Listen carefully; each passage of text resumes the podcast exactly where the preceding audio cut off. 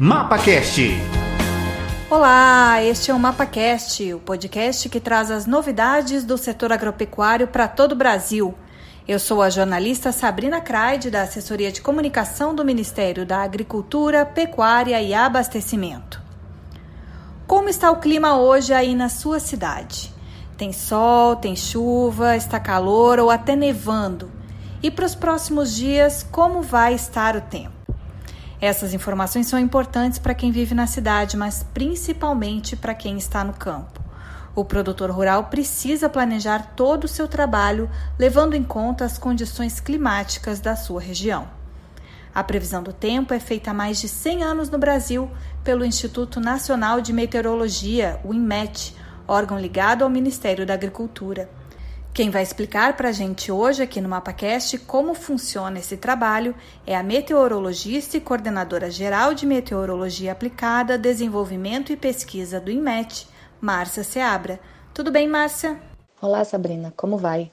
Em nome do Instituto Nacional de Meteorologia, é, eu agradeço o convite para participar desse podcast. O IMET foi criado há mais de um século. De lá para cá, o que mudou na forma de prever o tempo?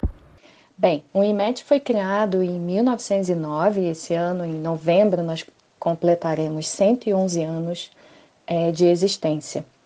No início, a, a, previsão do tempo era elaborada de uma maneira muito diferente de como é hoje. Nós tínhamos algumas estações meteorológicas é, espalhadas pelo país.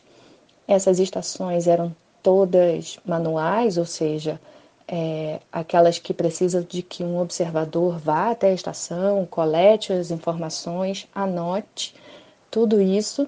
E na época esses dados, é, essas informações eram transferidas por meio até de telégrafo.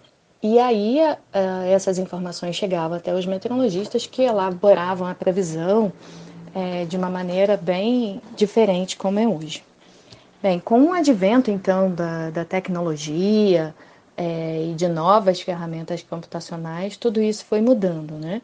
Primeiro começamos a receber esses dados por, também por telefone, é, começamos a receber imagens de satélite, que são essenciais para a gente conseguir ver do espaço o posicionamento dos sistemas meteorológicos, aonde estão as frentes frias ou aonde tem alguma é, algum sistema muito convectivo atuando. Claro que essas imagens no início também eram muito diferentes de como elas são hoje. É, e aí começaram então a ser criados os supercomputadores e a internet, que acabou auxiliando bastante a, meto a meteorologia. Como é feita a previsão do tempo hoje? Explica pra gente como é o trabalho de vocês.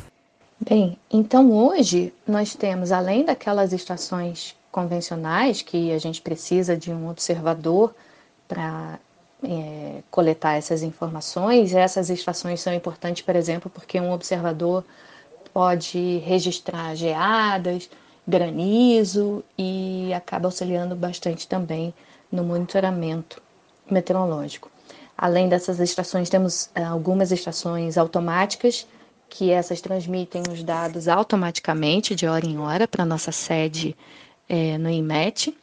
Os satélites meteorológicos que ficaram muito melhores, né? hoje em dia a gente consegue ter uma resolução muito boa, e os supercomputadores que rodam modelos ou processam modelos numéricos de previsão do tempo.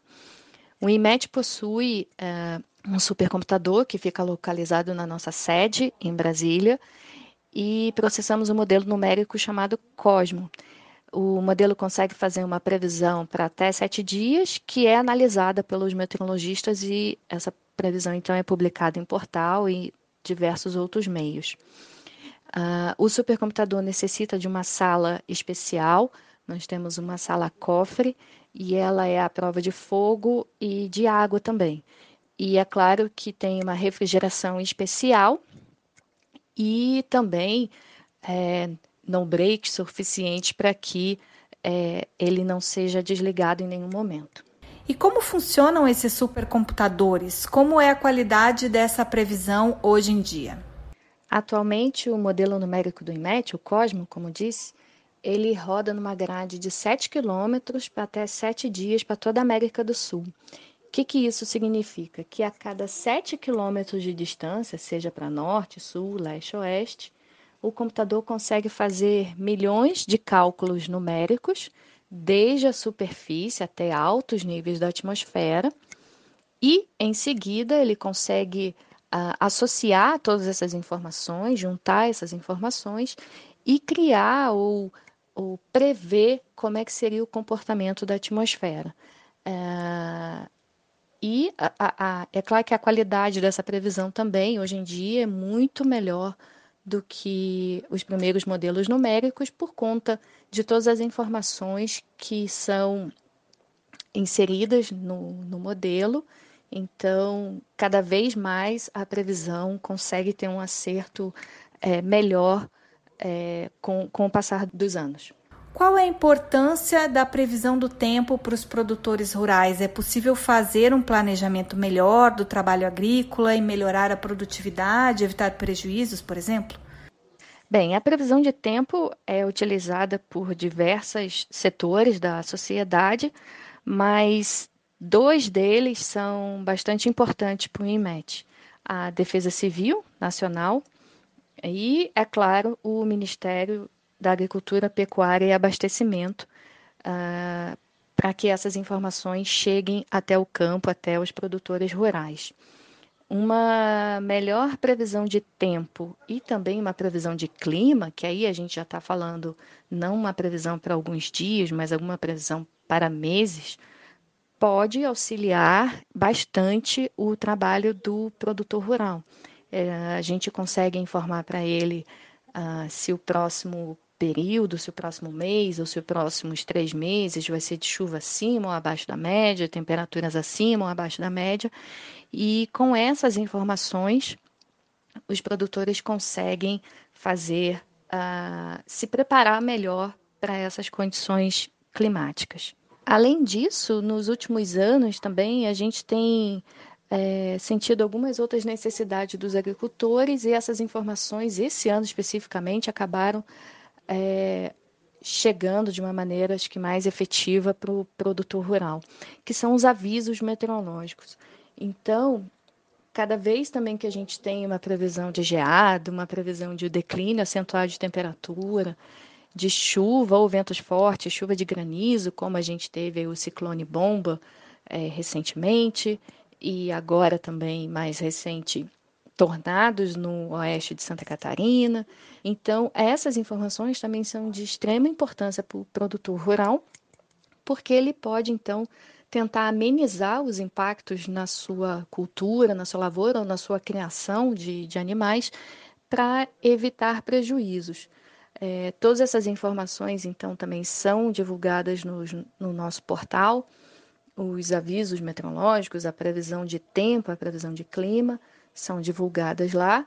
E o IMED tem trabalhado para desenvolver também aplicativos e outras informações que podem chegar mais é, rapidamente a toda a sociedade, em especial para o homem do campo.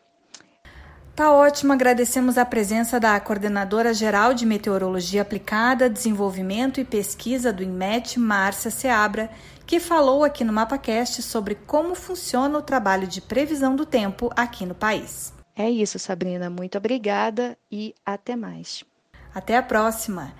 Então é isso, vamos ficando por aqui. Fique ligado porque em breve vamos divulgar mais um episódio do MapaCast com as principais novidades do setor agropecuário.